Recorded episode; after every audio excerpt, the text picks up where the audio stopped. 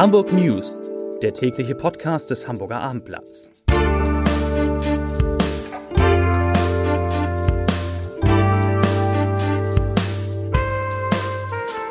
Moin, mein Name ist Lars Heider und heute geht es um Bezahlkarten, die Hamburg ab sofort an Asylsuchende ausgibt. Weitere Themen. Eine sehr populäre Ausstellung wird verlängert. Die Gäste des Mathemals im Hamburger Rathaus stehen fest. Und man kann bald auch mit einem Einkommen von fast 100.000 Euro eine Sozialwohnung erhalten.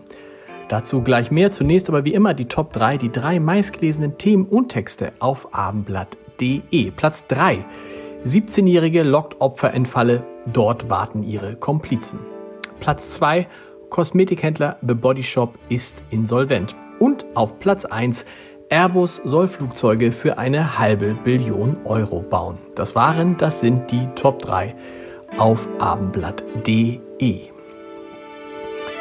Als erstes Bundesland hat Hamburg damit begonnen, Bezahlkarten an Asylsuchende auszugeben. Jetzt erhalten neu angekommene Geflüchtete in den Erstaufnahmeeinrichtungen die Prepaid-Karte, denen Leistungen nach dem Asylbewerberleistungsgesetz zustehen. Das sagte ein Sprecher der Sozialbehörde. Jeder Erwachsene bekomme darauf eine monatliche Gutschrift von 185 Euro, mit der er Dinge des täglichen Bedarfs einkaufen und bezahlen kann. Leistungen für Kinder würden ebenfalls auf der Karte eines Elternteils gutgeschrieben. In mehreren Bundesländern laufen bereits Pilotprojekte auf kommunaler Ebene. Auch Barabhebungen sind mit der sogenannten Social Card an Geldautomaten möglich, allerdings nur bis zu einem Höchstbetrag von 50 Euro pro Monat plus 10 Euro für jedes Kind. Eine Nutzung der Karte im Ausland oder im Onlinehandel ist dagegen nicht möglich. Als Familie fast 100.000 Euro Bruttoeinkommen im Jahr zu haben und trotzdem Anspruch auf eine Sozialwohnung, das klang bislang eher utopisch. Doch in Hamburg soll es schon bald Realität werden. Voraussichtlich im Frühjahr führt die Stadt einen sogenannten dritten Förderweg ein, der genau das ermöglicht. Die staatlich subventionierten Mieten sollen dann bei etwa 12 Euro pro Quadratmeter liegen. Und dazu sagt die Stadtentwicklungssenatorin Karin Pein, ich zitiere, mit einem neuen dritten Förderweg schaffen wir in Hamburg noch in diesem Jahr ein zusätzliches Angebot für die Mitte der Gesellschaft, um möglichst vielen Menschen in unserer Stadt ein bezahlbares Wohnungen zu ermöglichen. Hamburg bereitet sich auf die dritte Großdemo gegen Rechtsextremismus vor. Die Organisation Fridays for Future kündigt die Veranstaltung auf ihrer Website für Sonntag, den 25. Februar um 13 Uhr an. Unter dem Motto Wir sind die Brandmauer ist sie dann Teil des bundesweiten Protests gegen Rechtsextremismus an diesem Tag.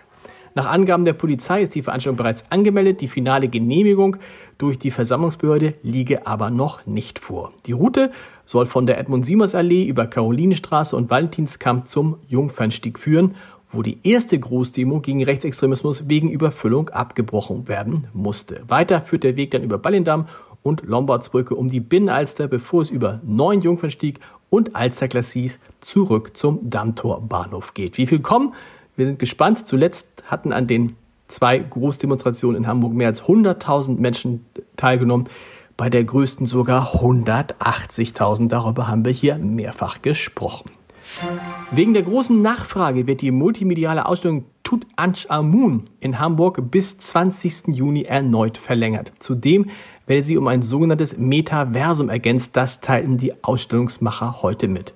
Im Metaversum reisen die Besucher den Angaben zufolge buchstäblich durch Zeit und Raum und wandern im Tal der Könige umher. Dort werden sie zurückversetzt in das Jahr 1922 und betreten das Expeditionslager des britischen Archäologen Howard Carter.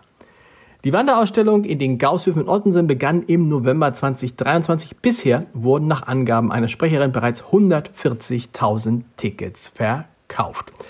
Zum Vergleich, nach rund acht Wochen haben bereits 157.000 Besucher die Ausstellung Caspar David Friedrich Kunst für eine neue Zeit in der Hamburger Kunsthalle gesehen. Wegen des großen Interesses wird dazu geraten, Online-Zeitfenster-Tickets zu buchen. Der spontane Besuch ist bis auf abends nicht mehr möglich, da erfahrungsgemäß, so heißt es, die Ausstellung mehrere Tage vorher ausgebucht ist. Und diese Ausstellung, die zieht natürlich weit über die Hansestadt hinaus Menschen an. 76 Prozent der Besucherinnen kommen nicht aus Hamburg rund 7% sogar aus dem Ausland.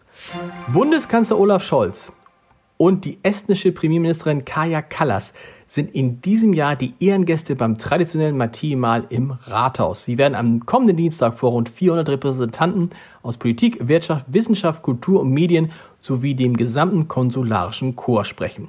Das Matthimahl ist seit 1356 historisch belegt und gilt damit als das älteste noch begangene Festmahl der Welt. Kallas, die Estland seit 2021 regiert, setzte sich auch angesichts des russischen Angriffskrieges auf die Ukraine entschlossen für die europäischen Werte ein, hieß es aus dem Senat.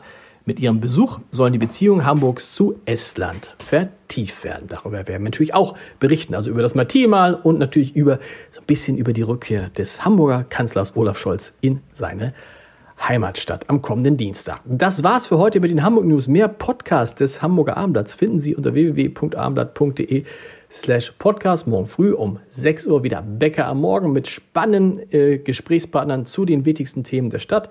Und wir hören uns morgen wieder um 17 Uhr mit den Hamburg News. Bis dann. Tschüss.